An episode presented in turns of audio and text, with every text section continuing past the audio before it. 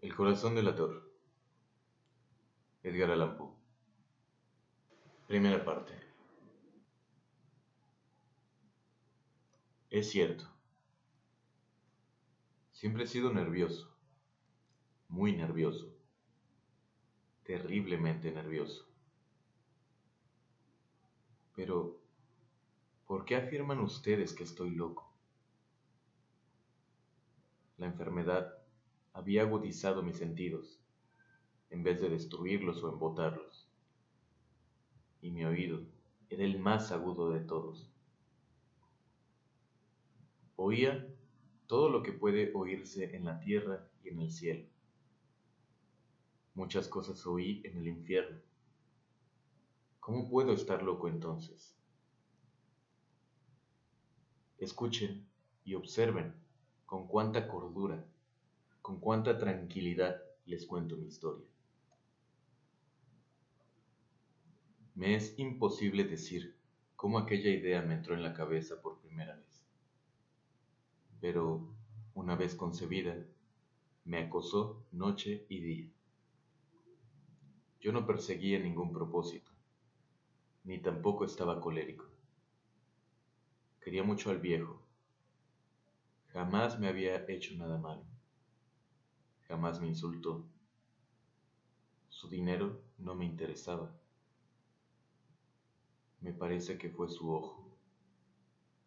Sí, eso fue.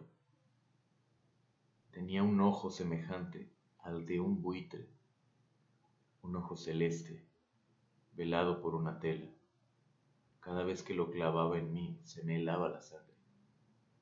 Y así, poco a poco, muy gradualmente, me fui decidiendo a matar al viejo y librarme de aquel ojo para siempre. Presten atención ahora. Ustedes me toman por loco, pero los locos no saben nada.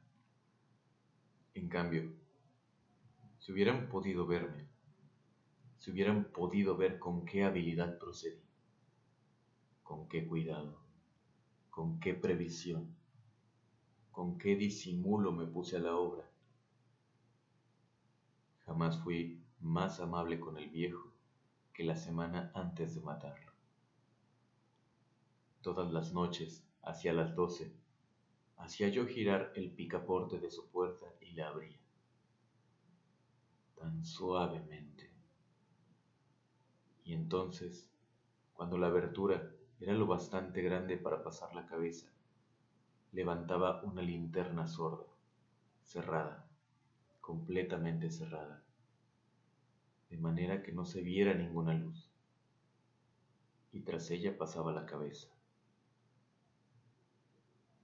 ustedes hubieran reído al ver cuán astutamente pasaba la cabeza.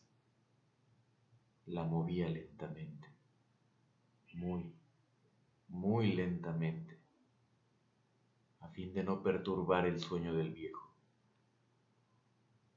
Me llevaba una hora entera introducir completamente la cabeza por la abertura de la puerta, hasta verlo tendido en su cama.